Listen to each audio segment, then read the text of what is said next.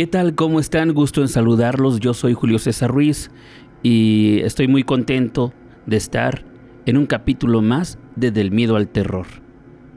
Está conmigo Paulina Bárcenas como cada programa. ¿Cómo estás el día de hoy, Paulina? Muy bien, Julio, un gran gusto estar aquí en una emisión más de Del Miedo al Terror, pues en donde estaremos abordando historias muy interesantes y pues también un gran gusto estar en convivencia con todas y todos ustedes que nos escuchan a través de las diferentes plataformas digitales y estaciones de radio. Bienvenida también a Mónica Reinaga. ¿Qué tal, Paulina? Hola, Julio pues yo estoy muy feliz de estar aquí una vez más para acompañarlos en este viaje que puede ser terrorífico, que puede ser misterioso y sobre todo estoy intrigada por las historias, por todo lo que vamos a, a contar en esta en esta emisión. Y pues, ¿qué esperamos para empezar a hablar? Hola, Moni. ¿Cuál es el tema de hoy? Hoy estaremos hablando del amor. Y ustedes dirán, ¿cómo que del amor? ¿Que no es un programa de miedo? Pues sí, pero vamos a hablar del amor más allá de la muerte. Hay historias que se cuentan en donde el amor permanece, aunque las personas ya hayan muerto. Hay fantasmas que siguen amando. Y eso, pues a mí sí me da miedo aunque suene bonito desde cierto punto de vista, pero puede ser terrorífico. Así que vamos a comenzar con esta emisión de Del miedo al terror, hoy el amor más allá de la muerte. Y bueno, pues queremos comenzar este programa compartiéndoles esta historia que nos han contado, en la que habla de una pareja que sigue amándose, que sigue esperando este encuentro del uno con el otro, aún después de haber muerto. Y bueno, esta es una historia que nos contaron hace tiempo y retrata el gran amor que se tuvieron un hombre y una mujer que por pues cosas del destino y de la vida no pudieron llegar a envejecer juntos. Y es que habla de un matrimonio muy joven en donde él era un ingeniero que tenía un futuro y una carrera muy prometedores y que pues estaba muy enamorado de su novia a quien le pidió matrimonio.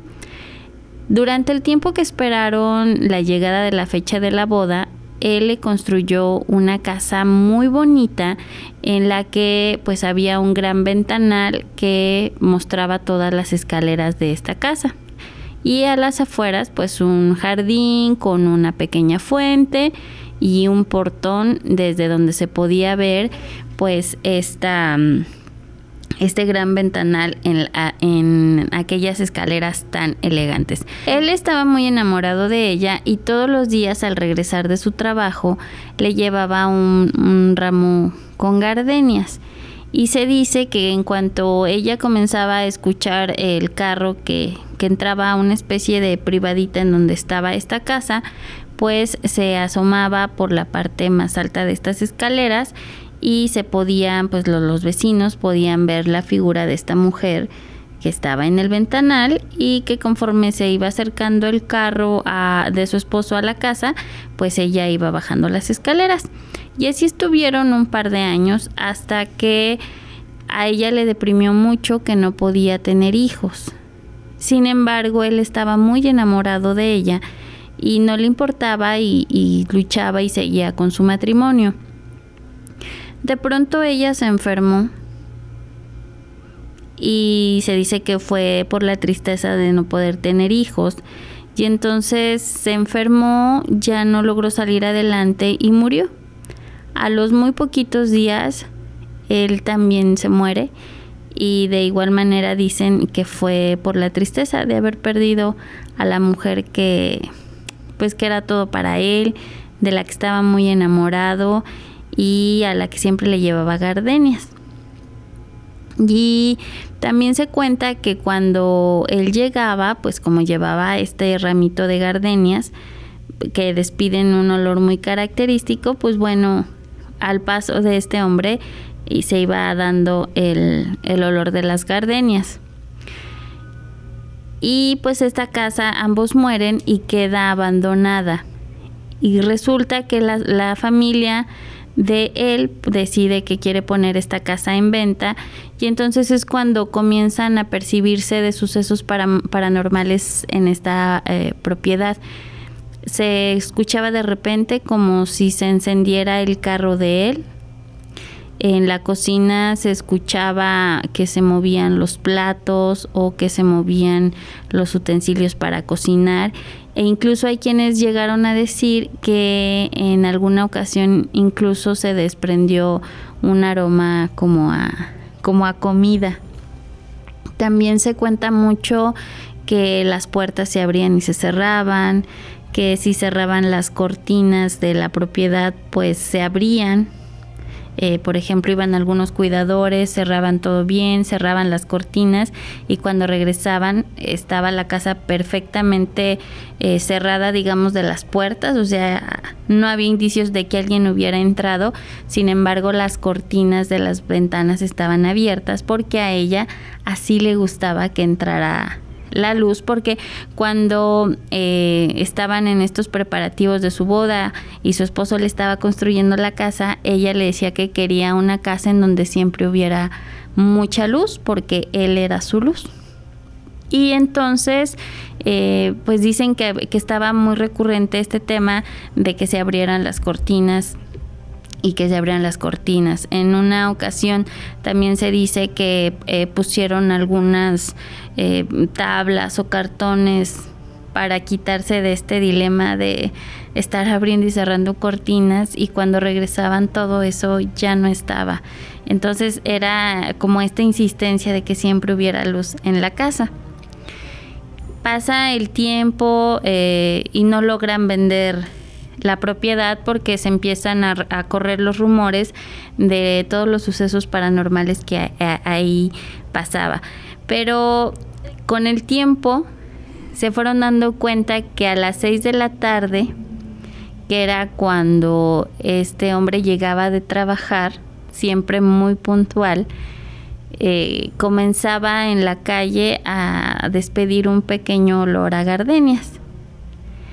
Y con el tiempo hubo incluso quienes dicen que a esta hora más o menos se lograba reflejar la sombra de la esposa esperando y después bajando por, por las escaleras que recordemos estaban eh, pues con un gran ventanal y que desde la calle se, se podía ver lo que pasaba en estas escaleras.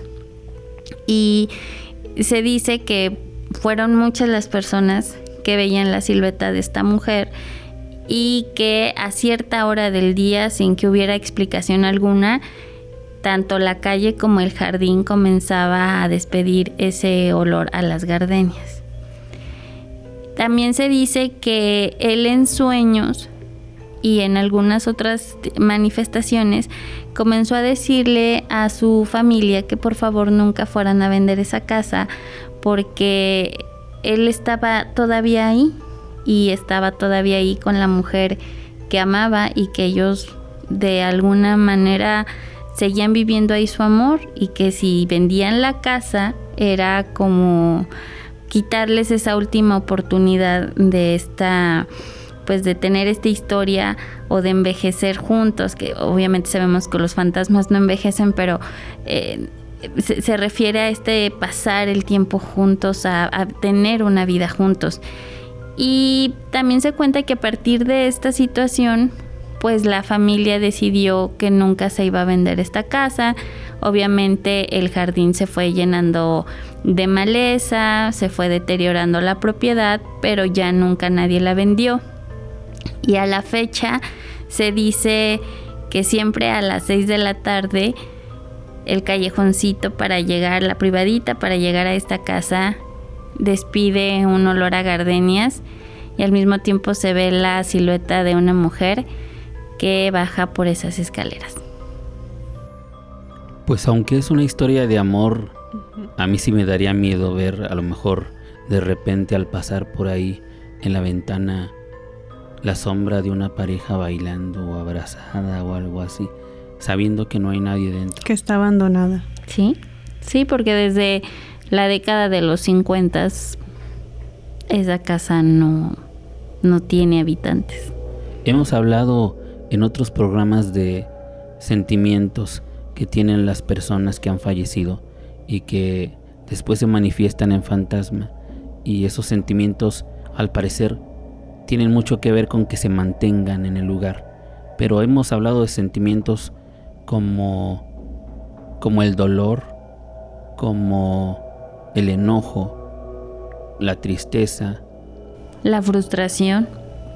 Así es. Y el amor es una emoción muy fuerte también. Que el amor, aunque suena como un sentimiento positivo, aún así no deja de ser algo muy fuerte para nosotros como seres humanos, algo que sí nos puede hacer permanecer en cierto lugar.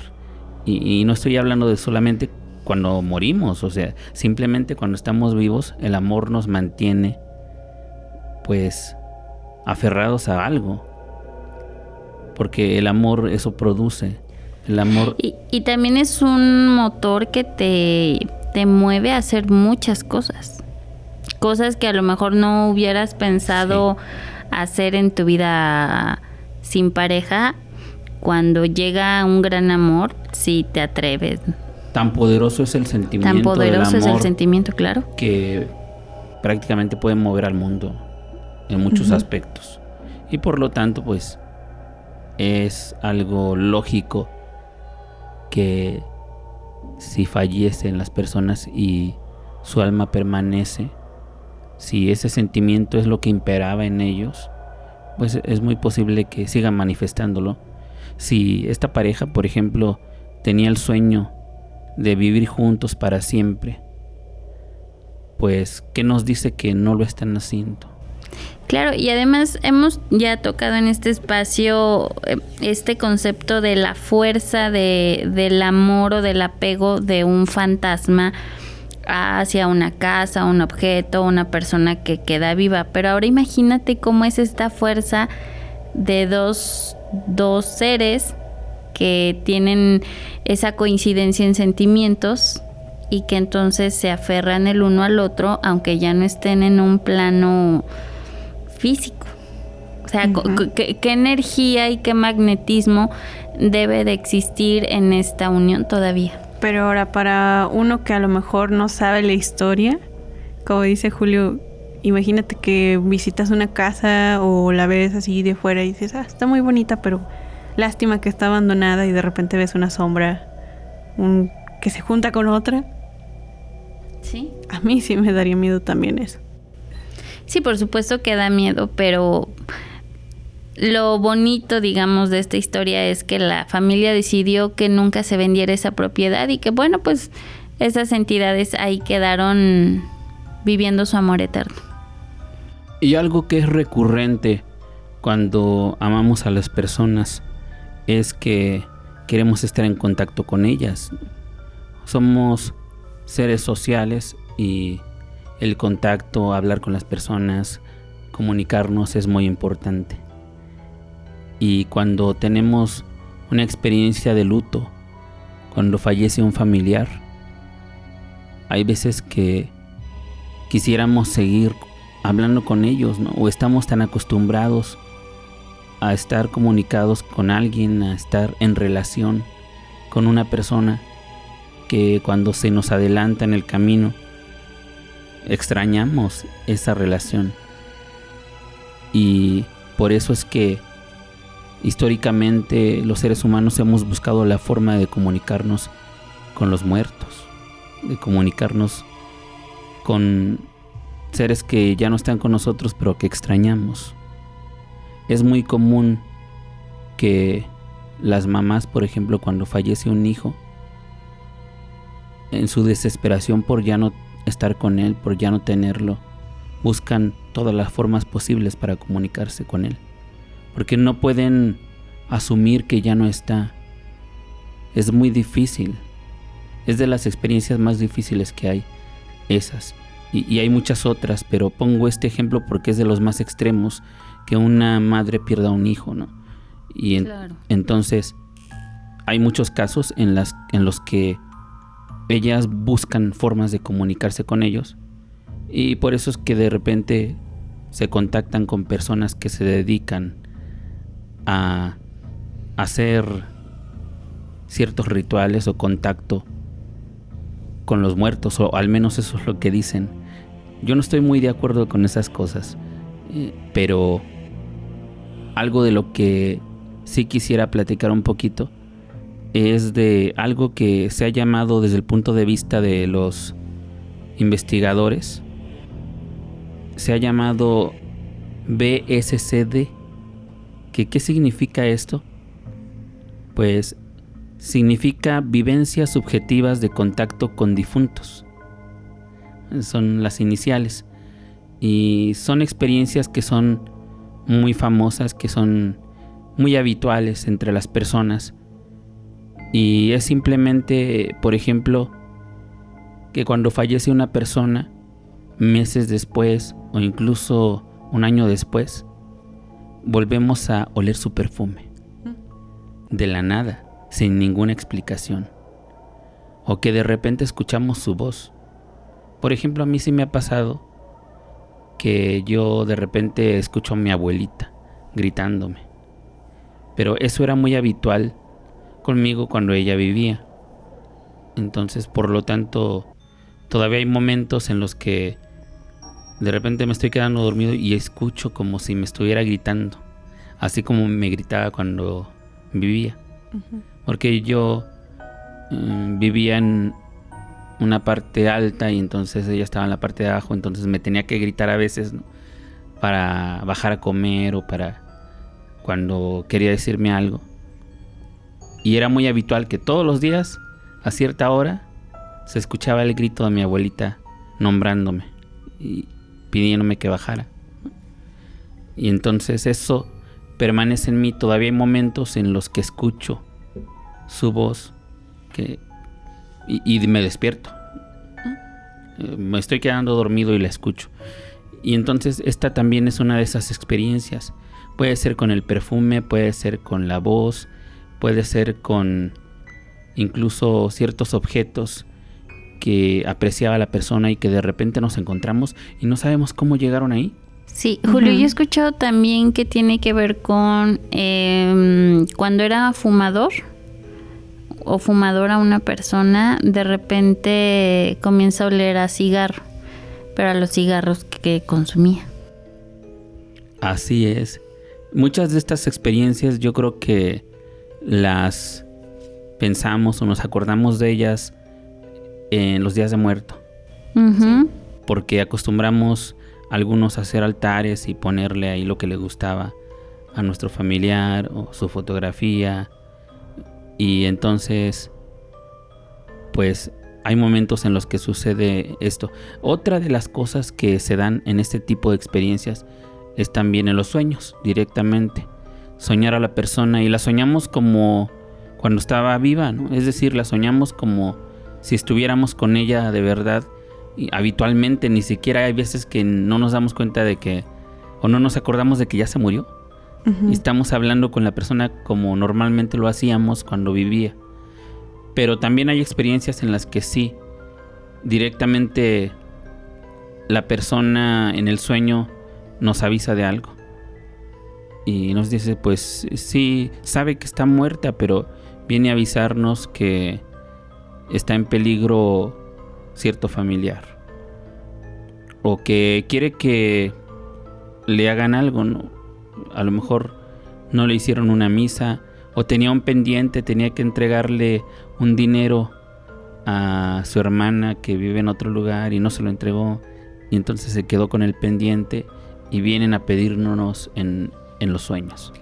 Puede pasar también que si yo a mí me gustan mucho las mariposas monarca y toda mi vida tenía como representaciones o les dije constantemente como el gusto por estos insectos.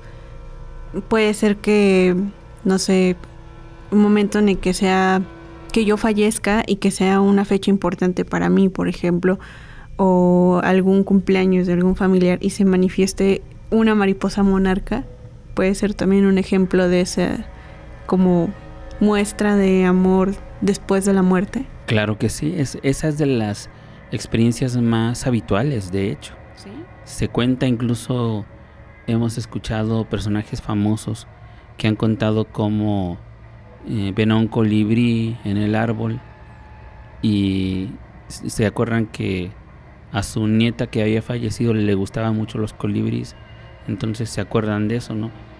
Me acuerdo, por ejemplo, de Talina Fernández, que es una comunicadora muy famosa en México, que ella cuenta que su, su hija que falleció abruptamente, en algún momento ella, pues a ella le gustaban mucho los colibris, y entonces ella cuenta que un día que estaba muy triste, pues vio que en el jardín se acercaba un colibrí que tocaba en la puerta que era como de cristal.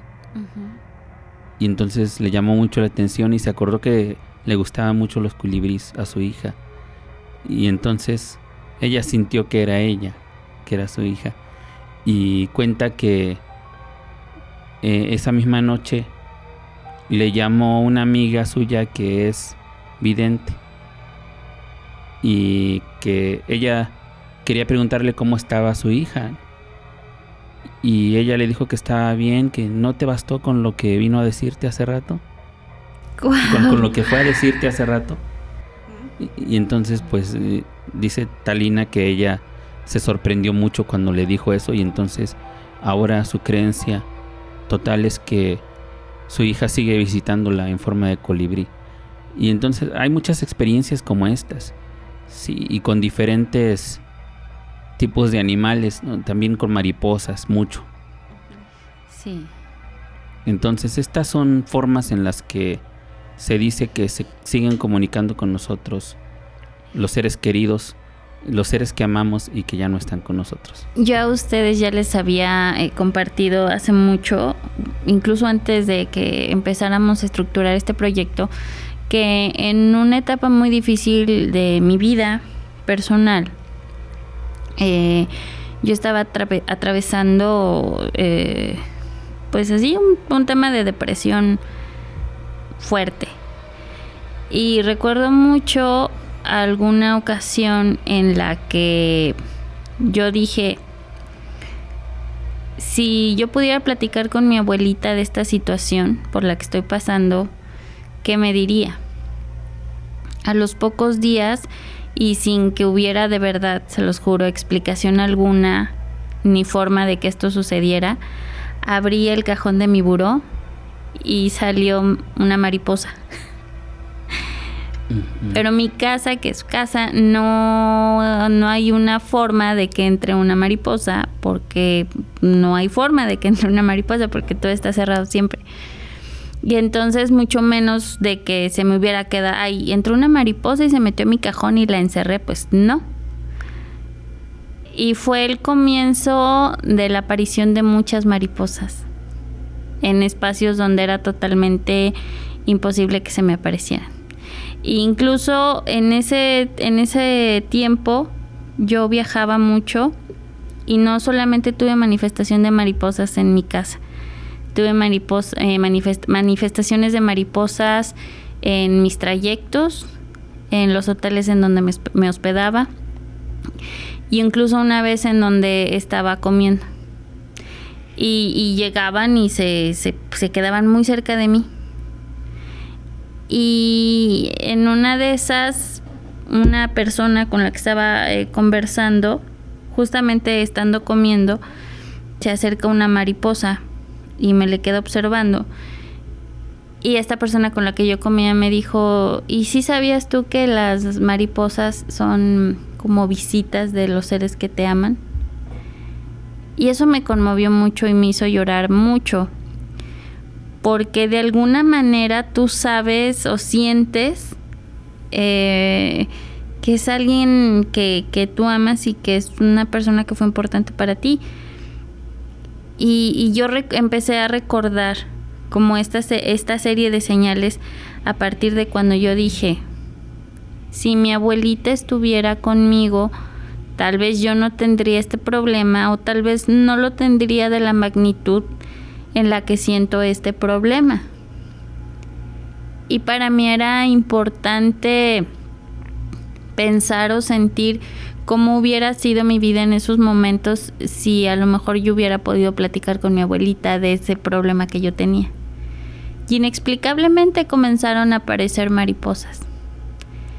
Entonces sí, es algo que puede pasar.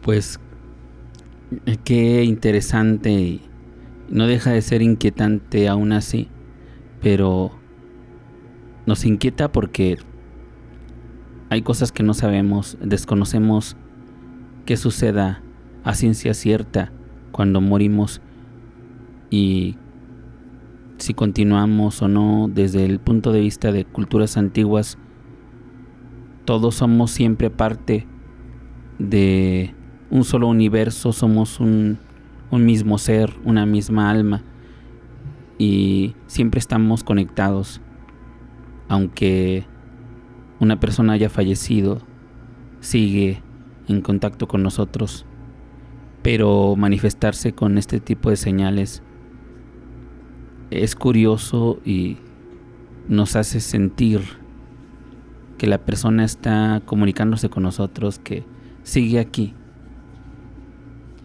Así es. Yo en lo personal no creo en las coincidencias.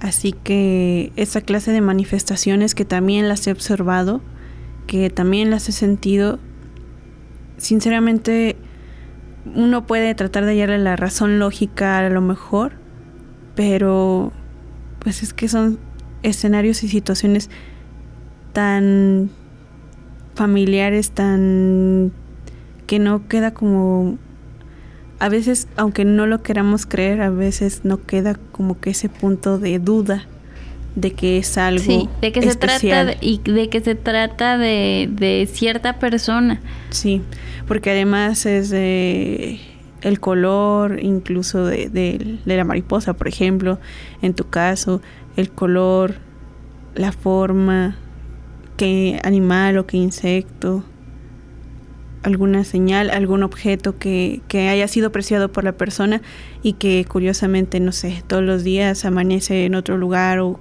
o tirado o limpio, por ejemplo, puede ser una de esas señales de que hay algo que sí sigue tratando de, de contactarse con nosotros o de mandarnos esta señal de que están ahí.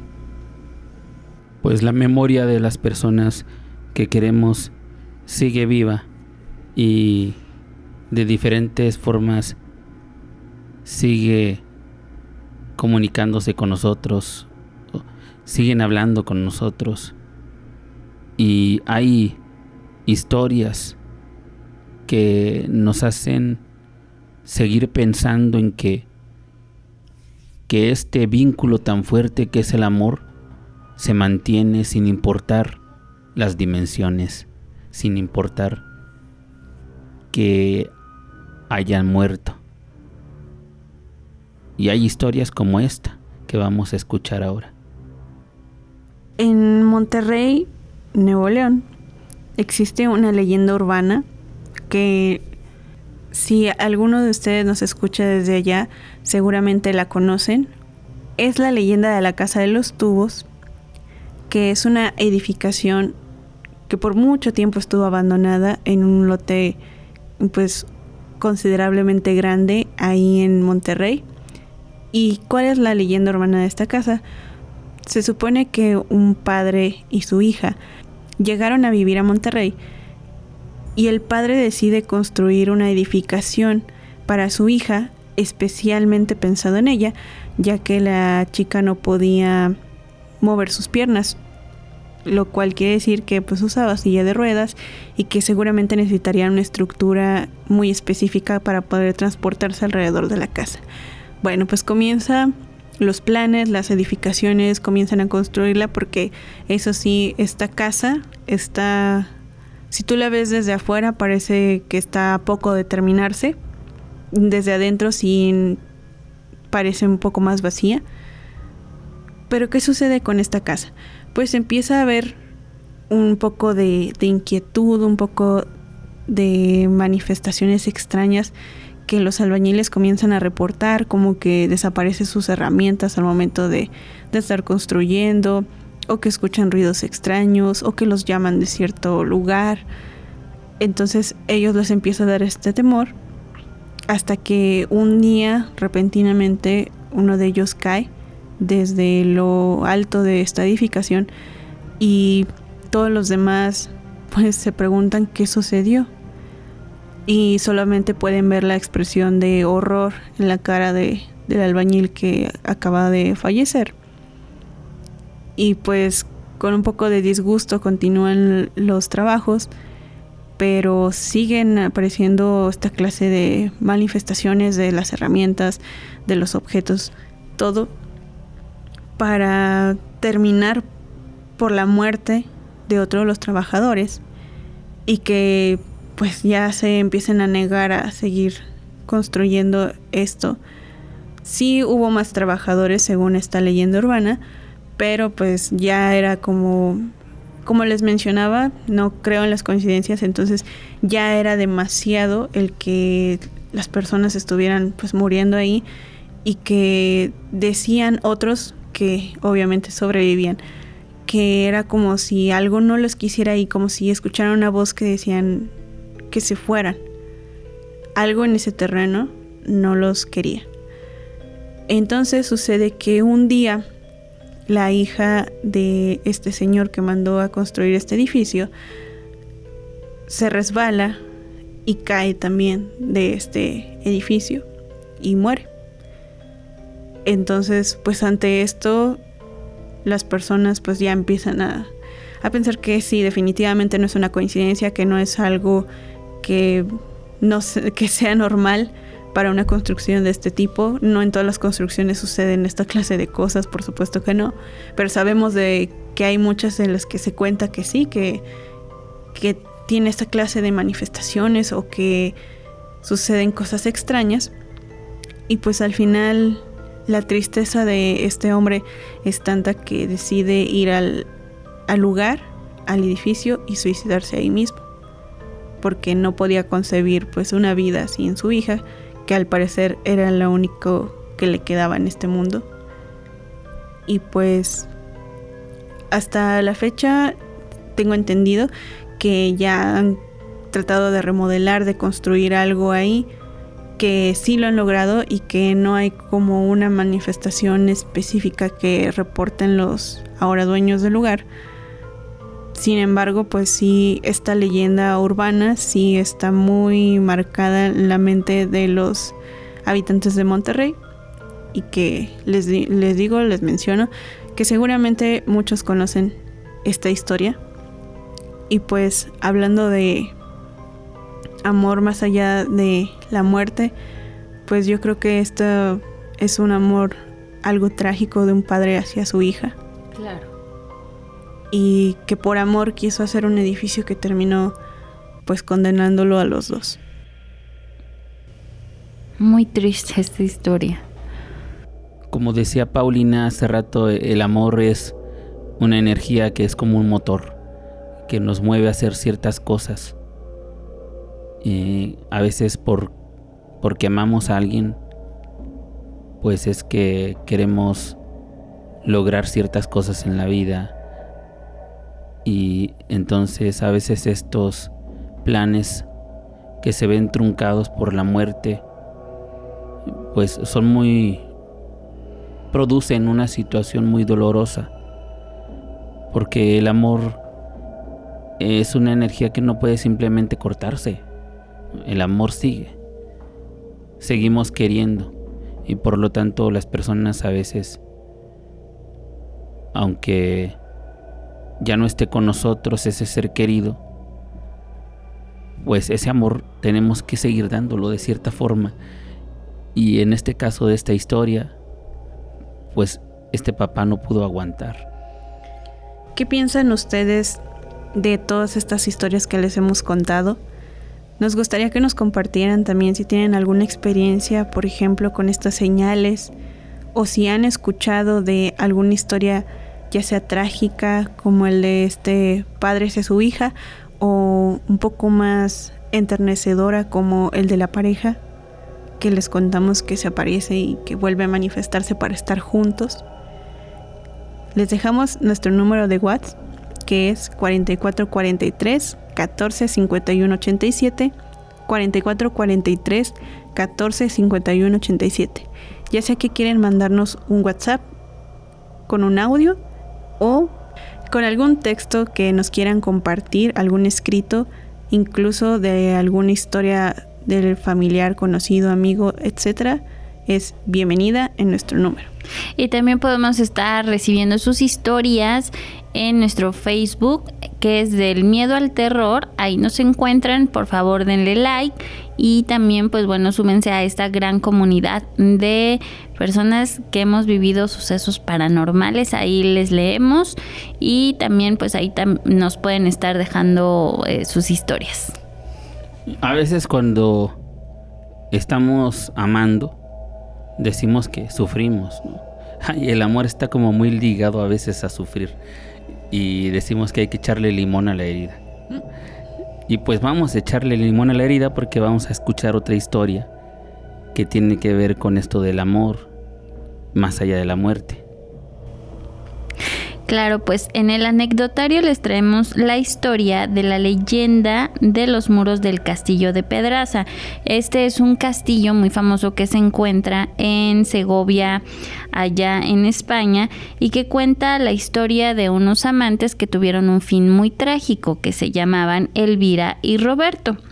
Esta historia nos cuenta la desafortunada vida que tuvieron estas dos personas que se amaban y que desafortunadamente no pudieron estar juntas y además tener una vida armoniosa y tranquila. Y resulta que eh, pues el dueño de este castillo muy famoso se enamora de Elvira y la de esposa, porque además era un hombre muy rico y con mucho poder y con mucha cercanía al entonces rey de España.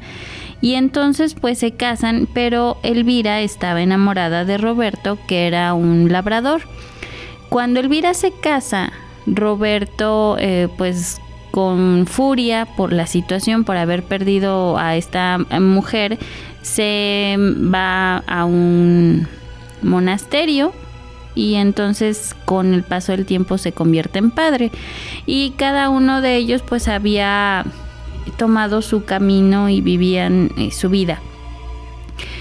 Después muere eh, el capellán del castillo y los azares de la vida hacen que Roberto sea nombrado capellán para este castillo. Y es decir, ya vivía bajo el mismo techo. Después de muchos años de no verse, ya vivía bajo el mismo techo que Elvira. Por aquellos días, el esposo de Elvira, que era el dueño de este castillo muy famoso, es llamado por el rey para que acuda a una serie de batallas. Y entonces pues él se va.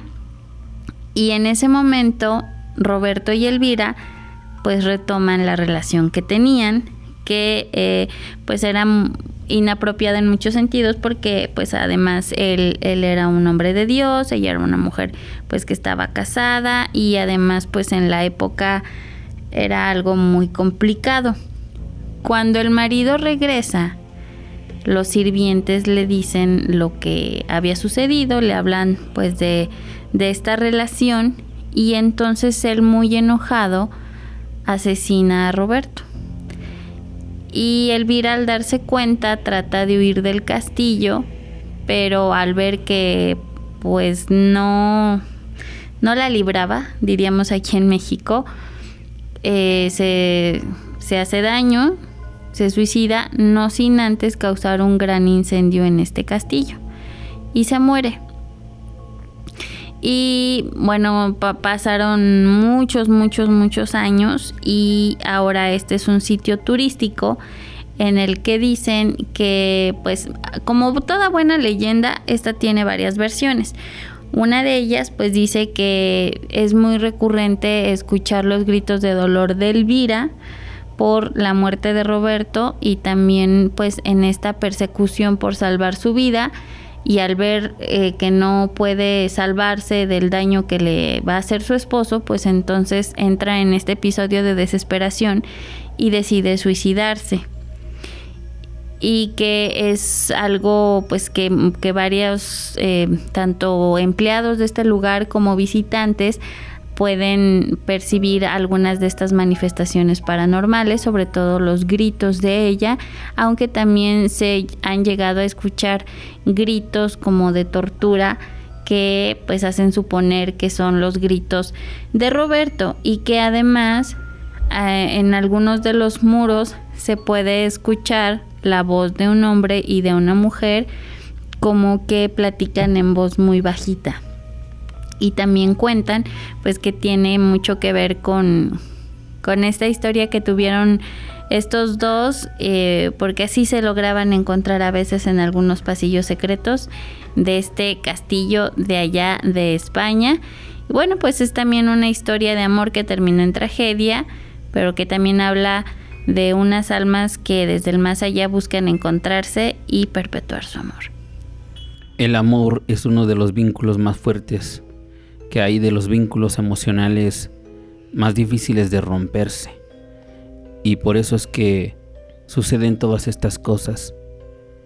Y esto también lo hemos visto incluso en algunas, bueno, pues en muchas obras de arte, ¿no? Y no se diga literarias y también cinematográficas.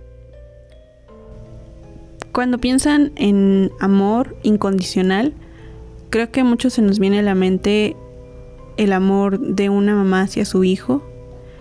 Lo hablábamos un poco más temprano de el dolor tan grande que puede ser de una madre de perder a su hijo, cómo lo vives, cómo lo experimentas, cómo puedes lidiar con ese dolor, porque nos no nos queda duda de que cuando alguien que queremos fallece, nunca superamos esa pérdida en realidad, aprendemos a vivir con el dolor y puede que sea un poco menos trágico, un poco menos doloroso, pero siempre vamos a tener esa idea en mente de que extrañamos a esa persona.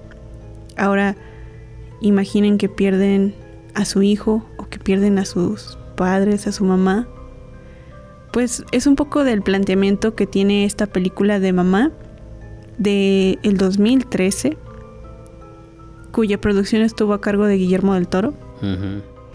muy buena película, por cierto. Sí, de hecho, cuando salió yo recuerdo que mucha gente le llamó bastante la atención porque pues Guillermo del Toro es un exponente, un representante de México ya muy reconocido y que aunque el terror nunca ha sido un género favorito por muchas personas, yo recuerdo que en esa época cuando sale, muchas personas fuimos inmediatamente a verla. Y pues yo creo que la mayoría no nos fuimos decepcionados, al contrario, fue bastante entretenida, es trágica, pero todos aquellos sentimientos de dolor de una madre de perder a su hijo se relatan muy bien y se retratan también muy bien en todos los aspectos de esta película, desde los colores que nos hacen sentir, casi siempre impera los azules muy tristes o, un, o los cafés muy nostálgicos. Y esta película transmite todo esto muy bien proyectada, esta sensación.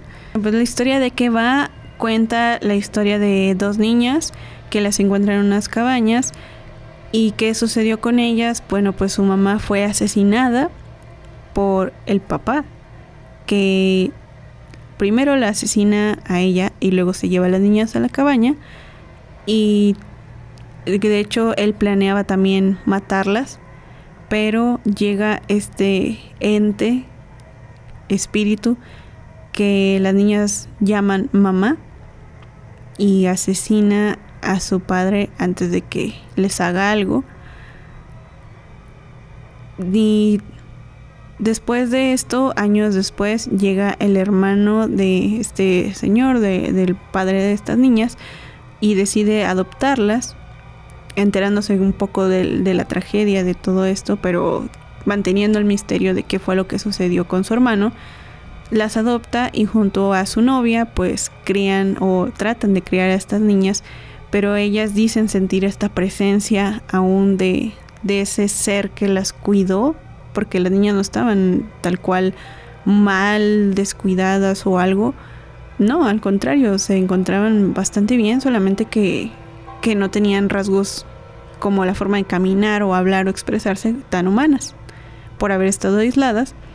Entonces este ente la sigue hasta su nueva casa y pues a partir de ahí se genera todo este conflicto de qué es mamá, qué es este espíritu, qué es lo que quiere con las niñas y las niñas también qué es lo que van a decidir a partir de, de esto, quedarse con esta familia que ahora es más normal o aquella que los cuida y que las crió básicamente. Bueno, a ti, Paulina, ¿qué te pareció, por ejemplo, esta relación del ente con las niñas a los que ellas llaman mamá? Porque incluso a la chica, con que, la que los adopta, no le llaman así, le llaman por su nombre. Pero a este ente le tienen un cariño como para llamarle mamá. Pues tiene planteamientos muy interesantes la película y sí habla de que sin importar em, pues en qué plano físico o espiritual nos encontremos, siempre vamos a tener esta necesidad de generar vínculos y te habla de que pues los espíritus también pueden amar y pueden amar mucho y pueden cuidar, pero también te lleva a esta reflexión de que de alguna manera pues no es sano esta coexistencia.